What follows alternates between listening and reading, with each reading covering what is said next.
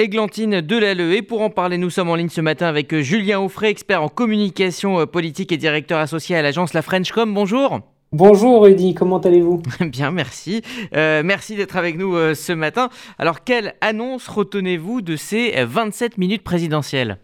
Alors déjà, on voit déjà un Emmanuel Macron qui semble assez austère, contrairement à d'autres allocutions où c'était beaucoup plus, on va dire, enjoué, beaucoup plus on va dire, euh, euh, présidentiable, j'ose dire. là, on a vu un Emmanuel Macron déjà qui est non plus sur son bureau, non plus sur le bureau du président de la République, mais qui est sur un pupitre.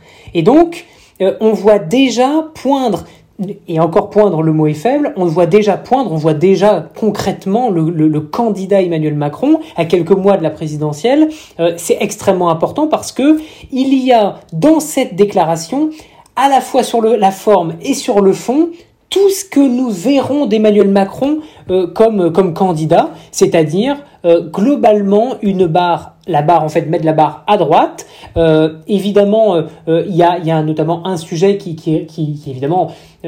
lui permet de flatter son électorat de gauche, mais de manière générale, on a vu un Emmanuel Macron qui essaye globalement donc de taper sur l'électorat de droite. Donc les critiques de l'opposition sont justifiées, c'était bien un président candidat qui a parlé hier.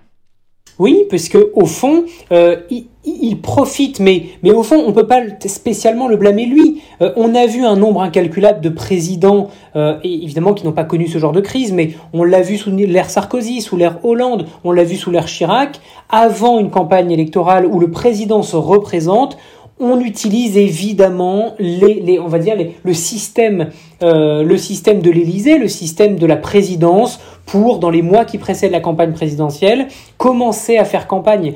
C'est évident, ça a toujours été, même depuis Mitterrand, euh, même avec Pompidou, ça l'a toujours été. Alors on peut lui reprocher ce qu'on veut, il n'empêche que ceux qui lui reprochent aujourd'hui euh, de commencer à être en campagne, eh bien c'est ceux qui soutenaient il y a quelques années divers candidats qui ont fait exactement la même chose et prêchaient évidemment pour leur paroisse. Emmanuel Macron aujourd'hui, il est dans un dans une volonté de lead. Il est dans une volonté de dire aujourd'hui il n'y a plus la gauche. Alors c'est assez marrant parce que euh, il est assez, euh, on va dire, euh, pragmatique. Il voit bien que l'électorat de gauche évidemment ne votera pas pour lui, mais en plus de ça, l'électorat de gauche il est complètement dissous en fait et le seul candidat qui pourrait éventuellement marquer des points c'est Jean-Luc Mélenchon et évidemment l'électorat d'Emmanuel Macron c'est évidemment pas l'électeur insoumis donc ça c'est de une et puis de deux avec cette proposition qui est euh, absolument, euh, qui, est absolument à la fois incroyable, mais en même temps, l'objectif est de flatter l'électorat de droite et de centre droit avec la création de ces réacteurs nucléaires. au fond, on voit Emmanuel Macron un peu en pater patriae, qui en fait qui propose quelque chose de, au fond, qui, dépasse les clivages. Parce qu'on l'a vu, euh, euh, euh, le, Parti communiste français, par M. Roussel, pendant sa propre campagne présidentielle qui a commencé, prenait comment l'énergie nucléaire. Et donc, au fond, Emmanuel Macron, il n'est pas idiot. Il est, assez, il est assez intelligent. Il voit bien que l'énergie nucléaire, que ça soit à droite ou à l'extrême gauche, aujourd'hui, il y a une sorte de, comment dire, il y a une sorte de, de, de, de, d'accord, entre guillemets, il y a une sorte de...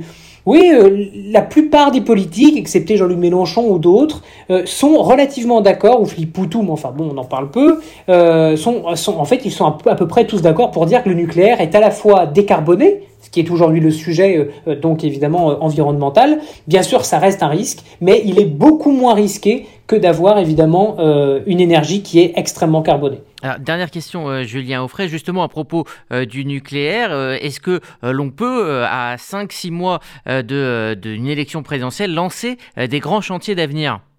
Alors, c'est d'autant plus curieux, et je répondrai à votre question juste dans, dans, dans 10 secondes, donnez-moi 10 secondes, euh, c'est d'autant plus curieux après avoir euh, fermé la centrale de Fessenheim, où, effectivement on a vu euh, une, opinion publique totalement déchirée sur le sujet, même si c'est pas forcément des sujets forcément émotionnels, donc on l'a moins vu, mais d'un point de vue de l'opinion publique, on, on l'a quand même vu ce, ce côté déchirement sur Fessenheim. Oui, en fait, 5-6 mois avant, euh, euh, bon, j'ai jamais été très bon en maths, donc on doit être à 6 mois, euh, on doit être dans ces eaux-là.